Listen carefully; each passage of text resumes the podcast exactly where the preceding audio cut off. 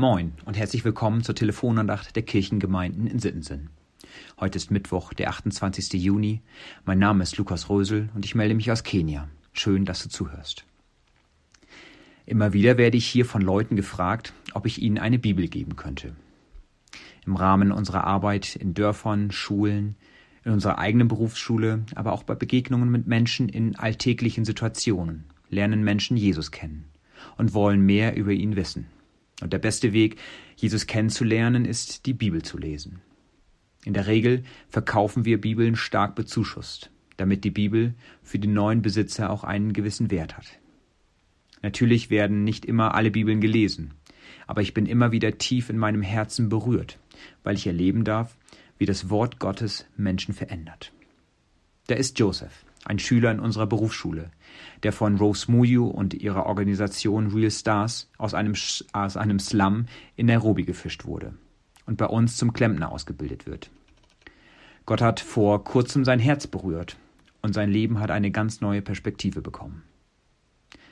Da ist der Häuptling der Dorfgemeinschaft in Lapuin, einem Fleckchen Erde im Nirgendwo, der durch unsere Einsätze vom Evangelium gehört hat. Er trinkt viel und hat noch viele Fragen. Aber er bezeugt vor jedermann, dass sein Dorf nicht mehr dasselbe ist, seit seine Leute sonntags im Gottesdienst die Geschichten aus der Bibel hören und gemeinsam beten. Und da ist Nikolas, ein ehemaliges Heimkind aus unserem Kinderheim, das wirklich uns viele Sorgen bereitet hat und jetzt in unserer Jüngerschaftsschule in Bagatti den Kurs Die Bibel besser kennen besucht. Ich habe ihn gar nicht wiedererkannt und sein Lehrer hat mir erzählt, dass Nikolaus eine unglaubliche Veränderung durchmacht. Ich stelle mir vor, was König David für Lieder über solche Geschichten geschrieben hätte. Aber auch ohne von Jesus und den Auswirkungen seines Lebens in dieser Welt gewusst zu haben, hat auch er schon genug Gründe gehabt, Gottes Wort zu feiern. In unserem Losungsvers für heute in Psalm 138, Vers 2 schreibt er, ich will deinen Namen preisen für deine Güte und Treue, denn du hast dein Wort herrlich gemacht um deines Namens willen. David hatte damals schon allen Grund, Gott zu loben für seine Güte und Treue. Und bis heute sehen wir, wie Gott kaputte Menschen zu sich ruft, ihnen vergibt und ihnen eine neue Identität gibt. Wir dürfen seine Kinder sein. Gestern haben wir von dem Missionsbefehl gehört. Es war keine Missionsbitte oder eine Missionsermutigung, sondern ein Befehl. Gott hat einen festen Plan für uns Menschen.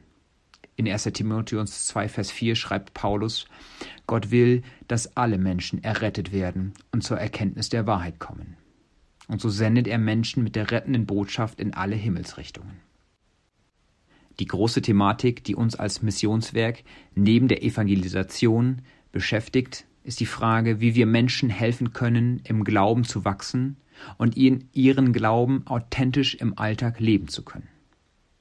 Der Lehrvers für heute kommt aus dem ersten Petrusbrief, Kapitel 1, Vers 23. Dort heißt es, Ihr seid wiedergeboren, nicht aus vergänglichem, sondern aus unvergänglichem Samen, nämlich aus dem lebendigen Wort Gottes, das da bleibt. Dieser Vers kommt direkt im Anschluss an die Aufforderung, sich als Geschwister im Glauben zu lieben.